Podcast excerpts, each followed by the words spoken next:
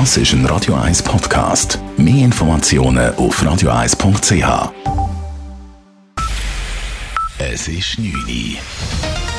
Radio 1, der Tag in 3 Minuten. Mit dem Alles Kral. In einem Warenhaus in Lugano hat eine Schweizerin heute Nachmittag zwei Frauen angegriffen. Die Täterin wurde von Kunden festgehalten, bis die Polizei sie verhaften konnte. Sie hat eine der zwei Frauen leicht verletzt, als sie sie würgte. Die andere Frau erlitt schwere Stichwunden am Hals. Das Bundesamt für Polizei vermutet hinter der Messerstecherei einen terroristischen Hintergrund. Es gebe Hinweise, dass die Frau Sympathien für die Terrormiliz IS geäußert habe. Sie war außerdem der Polizei bekannt, hieß es weiter. In der Schweiz läuft die Senkung der Corona-Neuansteckungen nach Plan. Dies sagte der Präsident der Corona-Taskforce des Bundes, Martin Ackermann, heute vor den Medien. Vor knapp zwei Wochen hatte die Taskforce den Plan vorgelegt, wonach sich die Zahlen der Neuinfektionen alle zwei Wochen halbieren sollten. Und dies sei nun tatsächlich geschehen, so Ackermann. Ich würde sagen, das erste Etappenziel ist erreicht. Es ist großartig, wie viele in diesem Land aktiv mit ihrem Verhalten dazu beitragen, das zu ermöglichen. Wenn wir auch das nächste Etappenziel, die nächste Halbierung hinbekommen, gewinnen wir viel. So würde eine weitere Halbierung eine Entspannung in den Spitälern, beim Contact Tracing, aber auch im täglichen Leben bedeuten, so Ackermann weiter.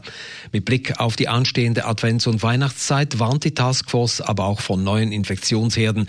Die Disziplin bei den Maßnahmen müsse noch stärker beachtet werden.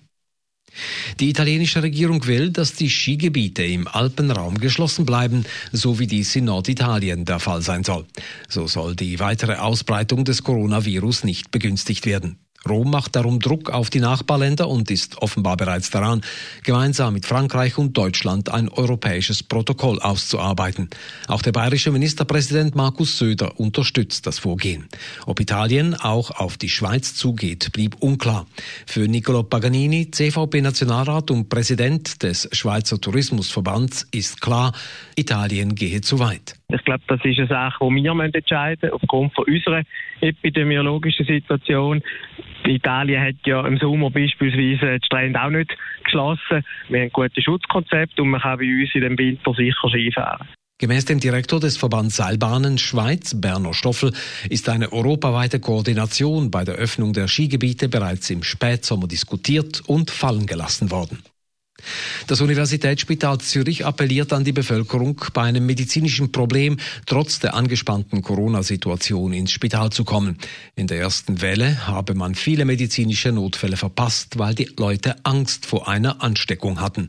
Dies dürfe sich nicht wiederholen, betonte USZ-Direktor Gregor Zünd heute an einer Online-Medienkonferenz. Gemäß Zünd bleibt die Lage am USZ angespannt, aber stabil. Der Weg ins Weiße Haus scheint für den neu gewählten US-Präsidenten Joe Biden frei. Amtsinhaber Donald Trump hat die zuständigen Behörden angewiesen, mit Biden zu kooperieren und ihm und seinem Team Zugang zu Regierungsinfrastruktur und zu finanziellen Mitteln zu geben. Damit kann das Team von Biden die Amtsübernahme weiter vorbereiten. Allerdings weigert sich Trump nach wie vor, seine Niederlage einzuräumen. Radio 1 Wetter. In der Nacht ist es teils sternenklar. Morgen am Mittwoch starten wir dann wieder mit Nebel und Hochnebel in den Tag hinein, mit der Obergrenze um 800 Meter. Drüber ist es strahlend schön. Bei uns löst sich der Nebel nur teilweise auf. Temperaturen am frühen Morgen um 0 bis 2 Grad, am Nachmittag 3 bis 5 Grad. Das war der Tag in 3 Minuten.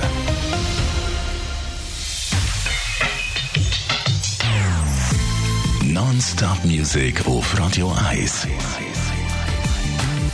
Besten Songs von allen Zeiten. Non-stop. Radio 1.